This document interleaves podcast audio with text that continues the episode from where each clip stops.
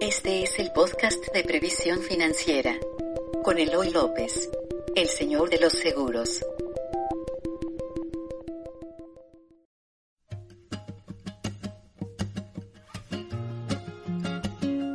Hola, soy Eloy López y me conoces como el señor de los seguros. El día de hoy vamos a hablar de cuánto seguro de vida debes comprar. Empecemos por cómo saber cuánto seguro de vida debes comprar. Hay varios factores que influyen en esto y dos de ellos son básicos. El primero es en qué etapa de vida te encuentras y tu estado civil. Son los dos principales factores que influyen en cuánto seguro de vida debes comprar. Por ejemplo, si eres una persona casada y ya tienes hijos, debes comprar una suma asegurada suficiente que permita a tu hijo menor llegar a los 25 años sin problemas financieros. ¿Por qué los 25 años? Regularmente a los 25 es la edad en la que ya todos hemos terminado la universidad.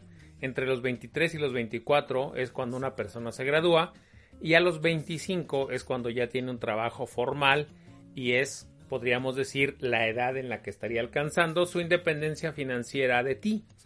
Ahora, ¿cómo calculas cuánta suma asegurada debes, debes comprar. Es fácil. Imagínate, por ejemplo, que te vas de vacaciones o te vas de viaje un mes y no vas a poder ver a tu familia y tienes que dejarle dinero suficiente para ese mes. ¿Cuánto sería lo que tendrías que dejarles? Ese es un ejercicio que yo hago con mis asegurados. Ahora, vamos a imaginar que ese viaje o esas vacaciones se prolongan por tres meses cuánto dinero tendrías que dejarle a tu familia. Créeme, no es tan simple como multiplicar lo que tendrías que dejarle un mes por tres. No. Te platico que en un trimestre los gastos no son los mismos que un mes porque cada mes vas a gastar o la familia gasta o tiene necesidades financieras diferentes. Cálculalo en este momento y te vas a dar cuenta. ¿Cuánto tendrías que dejarles por un mes? y cuánto tendrías que dejarles si se prolonga tu viaje por tres meses.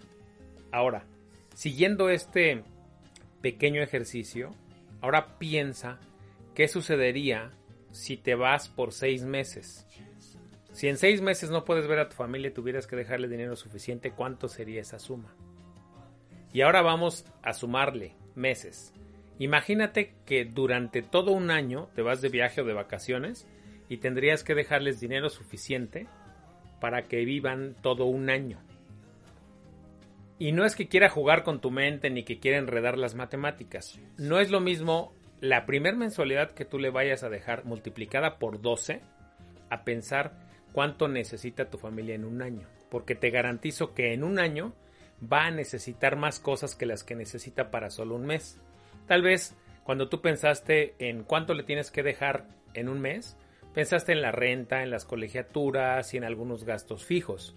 Y cuando le tuviste que dejar para el trimestre, a lo mejor tuviste que pensar en la renovación del seguro del coche, en el pago de algunas visitas al doctor. Y cuando pensaste en seis meses, hubo otros gastos que ya se, que ya se atravesaron por ahí. Y cuando pensaste en términos de un año, segurísimo ahí ya pusiste colegiaturas, pusiste ropa, pusiste muchas más cosas que solo los gastos fijos que tienes cada mes. Entonces, ya que tienes esa anualidad, esa anualidad, ahora imagínate, quiero que te imagines que no vuelves de ese viaje, que ya no vas a poder ver a tu familia y que tu familia no va a poder verte. Calcula durante cuántos años o piensa durante cuántos años me gustaría que esta anualidad que yo le dejé para ese viaje inesperado que me surgió, durante cuántos años me gustaría que lo recibieran y la suma que te dé, eso es lo que tú tienes que contratar de seguro de vida. Haz cuentas y vas a ver que todo ese dinero que acabas de calcular en este momento es el dinero que si tú vives va a salir de tu bolsa.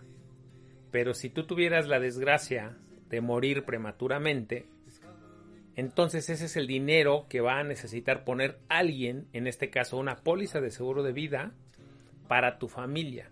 Esas son las necesidades que tiene una persona casada con hijos como seguro de vida. Ahora, te dije al principio que el estado civil también influía. Ahora pensemos en una persona soltera. Una persona soltera que no tiene dependientes económicos. Parecería que al no tener dependientes económicos, pues no tendría que contratar seguro de vida porque nadie depende de él. Déjame decirte que hay un error en esa apreciación. ¿Por qué? Una persona como tú, que me estás escuchando y que tal vez sea soltero o soltera, dependes económicamente de ti. ¿Y qué pasaría si tú llegaras a invalidarte total y permanentemente para seguir trabajando? ¿Quién va a sustituir esos ingresos que hoy generas y que te permiten tener independencia financiera de tus papás? La única manera en la que puedes protegerte de una invalidez total y permanente es a través de un seguro de vida. Los seguros de vida te permiten ponerle una póliza chiquita, por decirlo de alguna forma. Algunos llaman cláusula, pero en realidad es una póliza chiquita. Y digo chiquita porque es una cláusula adicional que va pegada a un seguro de vida que te permite y te protege contra una invalidez total y permanente. En el caso de que tú seas una persona soltera, ¿por cuánto te gustaría asegurarte? Al menos, en mi experiencia, debes asegurarte por lo que serían 10 años de tu ingreso. ¿Por qué 10 años? Porque si tú tuvieras la desgracia de tener una invalidez total y permanente y ya no poder trabajar, es más o menos un lapso de entre 7 y 10 años en el que una persona que se invalidó totalmente vuelve a estabilizarse, se rehace, ya se rehabilitó tal vez física y mentalmente, a veces las personas que tienen embolias tardan de 3 a 4 años en rehabilitarse, después en adaptarse, entonces tú necesitas un periodo de entre 7 y 10 años para adaptarte. Muchas personas que han sufrido invalidez total y permanente, en ese periodo transforman su vida, se reinventan.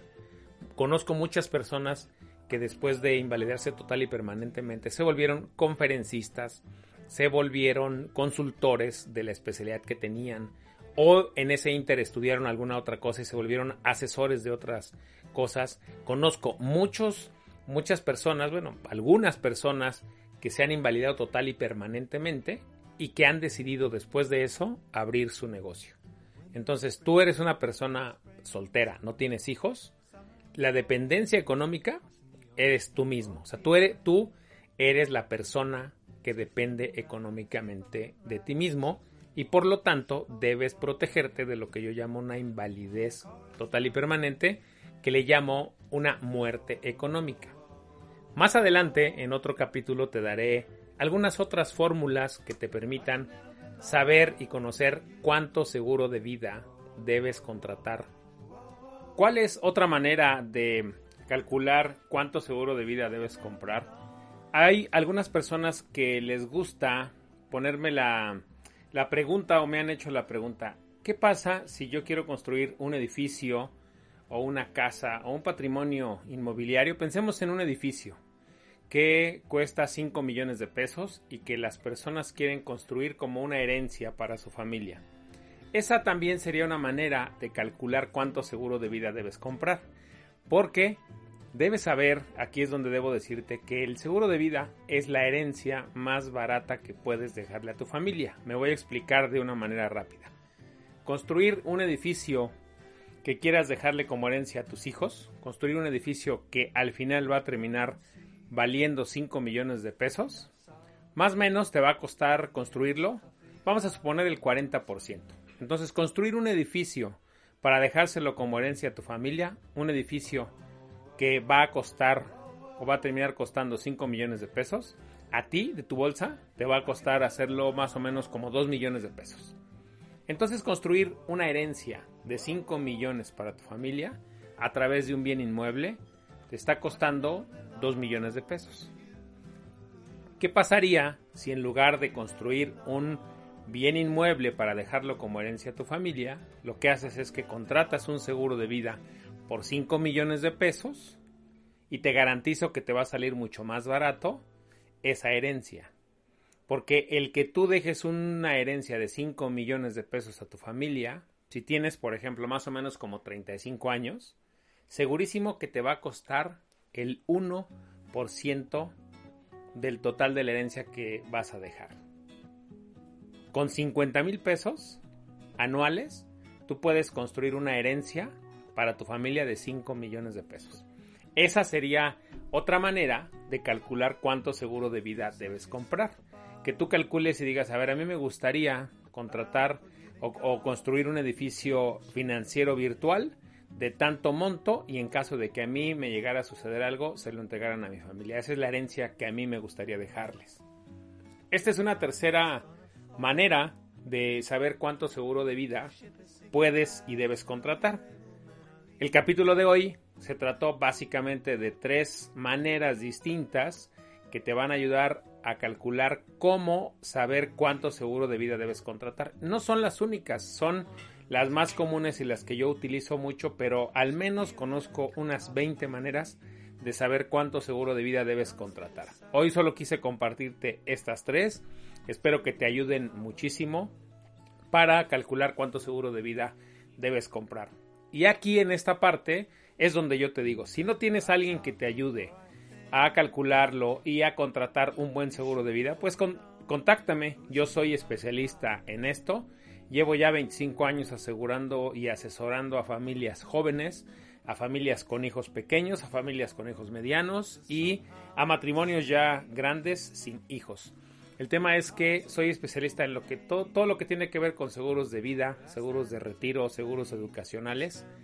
Y una de las cosas que me apasiona de mi carrera es la especialidad que tengo en seguros de vida. Contáctame, envíame un correo a info arroba y con todo el gusto del mundo te voy a ayudar a dos cosas. Primero a calcular a cómo calcular cuánto seguro de vida debes comprar y después te voy a guiar a cuál tipo de póliza es la que te soluciona mejor esa herencia que puedes y debes dejarle a tu familia. Te recuerdo, soy Eloy López, me conoces como el Señor de los Seguros y tengo un sitio que se llama previsiónfinanciera.com donde podrás ver muchísima información que tenemos sobre seguro de vida, sobre seguro educacional, seguro de retiro, seguro de gastos médicos. Ahí mismo en previsiónfinanciera.com tenemos una liga donde puedes cotizar y contratar tu seguro con distintas aseguradoras. También tenemos un canal de video que se llama Previsión Financiera TV. A mí en redes sociales me sigues como arroba Eloy López J.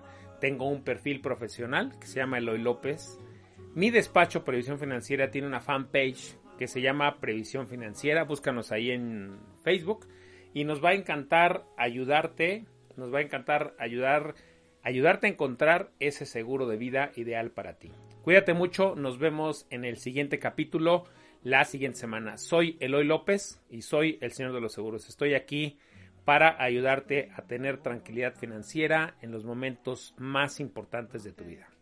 Bye.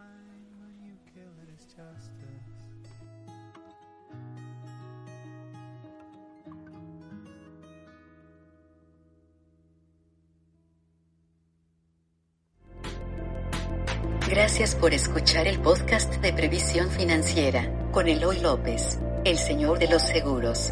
Síguenos en iTunes, iVoox, redes sociales o en previsiónfinanciera.com.